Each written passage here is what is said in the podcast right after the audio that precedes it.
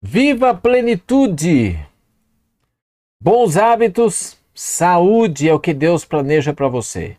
E lembre que não é só saúde física. Saúde física é uma consequência, mas a sua espiritualidade, a sua mente serão fortalecidos com bons hábitos. E nessa parte agora nós vamos ver a questão do líquido nas refeições. Olha alguns pensamentos que nos são ditos aqui, importantes para a gente levar em consideração com respeito ao líquido. E olha, é um hábito tão comum, né? Hoje é difícil achar uma pessoa que não tome nada das refeições. Parece que culturalmente a gente tem que beber alguma coisa junto às refeições, mas não é bem assim. Conselho sobre regime alimentar, página 106, diz assim: Muitos erram em beber água fria às refeições. O alimento não deve ser misturado com água ou com líquido. Tomadas as refeições, a água reduz o fluxo da saliva. Quanto mais fria a água, maior o dano causado ao estômago. E geralmente, quando se toma uma bebida com a refeição, é fria mesmo, né? Ninguém toma chá né, com a comida, né? Mas mesmo que fosse o chá, estaria errado. Líquido nenhum deve ser tomado. Agora, a questão é que os cereais, trigo, arroz, milho, aveia, e os feculentos, como batata e a mandioca, eles têm grande quantidade de amido. E olha, é, para que eles sejam digeridos, na nossa saliva existe a pitialina, que ela é armazenada nas glândulas salivares e ela ataca os amidos quando essa saliva entra em contato com a comida. Agora, quando você toma líquido às refeições, a tendência é diluir essa saliva e, em geral, se mastiga menos os alimentos. A, o líquido ajuda o alimento a ir embora, né? E com isso se preju prejudica especialmente a digestão dos amidos. E, e é importante, né? Porque o estômago, na realidade, no caso do amido em específico, 80% da digestão dos amidos acontecem na boca por causa da pitialina. Então, o, ambiente do estômago ele não é favorável é, para a digestão de amidos. O ambiente do estômago ele é favorável para a digestão de proteínas e gorduras, por causa da presença do ácido clorídrico.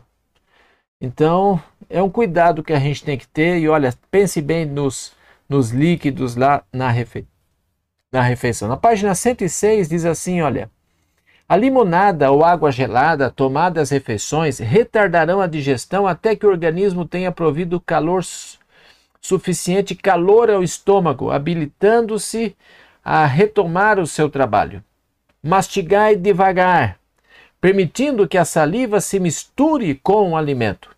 Quanto mais líquido se coloca no estômago às refeições, mais difícil se torna a digestão dos alimentos, pois o líquido precisa ser absorvido. Veja, e, e o estômago ele tem uma temperatura que deve funcionar. Perdendo a temperatura, tem que se aquecer de novo com o líquido gelado que está lá. Veja, todo. E mastigar devagar. Teve um, um médico russo, Dermarais, ele é um médico europeu, escreveu vários livros, e ele diz nos seus escritos assim, né? O estômago não tem dentes. Por isso que a mastigação é importante que ela ocorra, né? Mastigar bem os alimentos. Isso faz parte de uma boa refeição. E olha, quando você olha tudo isso, os alimentos é, de origem proteica, eles precisam de uma quantidade de pepsina e ácido clorídrico no estômago para que tenha uma correta assimilação. Então veja, é, o ácido clorídrico que está presente no suco gástrico, ele, ele precisa agir, ele é usado para digerir as proteínas, ele transforma as proteínas, atua na metabolização do, do cálcio, do ferro, vitamina C, magnésio, fósforo, vitamina A, K, D, B1, B2. É produtor de defesa, destruindo as bactérias que ingerimos com os alimentos e ainda tem ação germicida. Tudo isso. Agora, quando você toma é, líquido com a refeição, isso dá um efeito também no suco gástrico. Então, é, o ácido clorídrico e a pepsina são diluídos. E, essa, e lembra que a pepsina é aquela enzima que é o responsável por quebrar as proteínas, ela fica prejudicada. Então dificulta o processo de digestão e absorção é, das proteínas. Então, e o líquido nas refeições, ele minimiza o, a força do ácido clorídrico. E aí então o que acontece? E tem um outro fator ainda. Quando você toma líquido das refeições, é como que esse líquido com o alimento enganasse o cérebro e assim o cérebro não reconhece a quantidade de alimentos ingeridos e as enzimas da saciedade são liberadas tardiamente, depois que o indivíduo comeu demais. Por isso que tem pessoas que quando comem, depois que termina, se sentem pesados e tudo, né? A saciedade demorou para vir, o líquido prejudicou. Por isso que o ideal, 15 minutos antes, uma hora e meia depois é o momento de se usar líquido às refeições. Se você usar em outro momento, você vai prejudicar o seu organismo. Esse é o tempo que precisa. Tá aqui, ó. Vou até colocar aqui para você não esquecer, ó. 15 minutos antes, uma hora e meia depois. Agora, se a gente mantiver o hábito de tomar líquido junto às refeições, você poderá ter mais alguns problemas. O ácido clorídrico ele é diluído e empurrado para o duodeno. E veja, no estômago há uma mucosa que protege o estômago do, do ácido clorídrico, que ele é muito um ácido muito forte. O que, que, é úlcera? Úlcera é quando há uma abertura dessa mucosa e permite que o ácido clorídrico atinja a parede do estômago ferindo e causando dor. Quem já teve uma úlcera sabe como que é.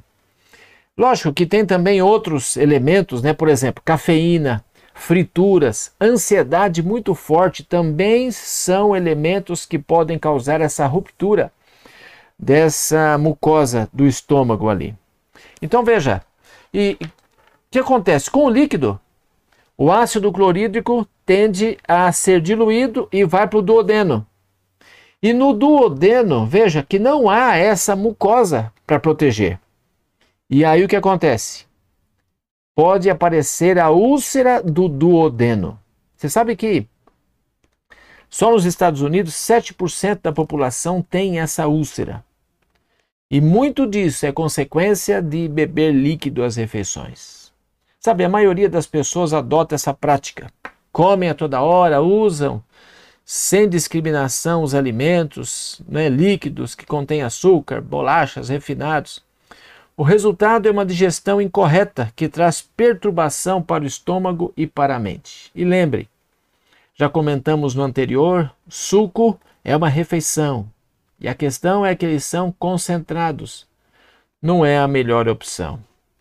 Que Deus esteja com você, que os bons hábitos façam parte da sua vida. Um abraço.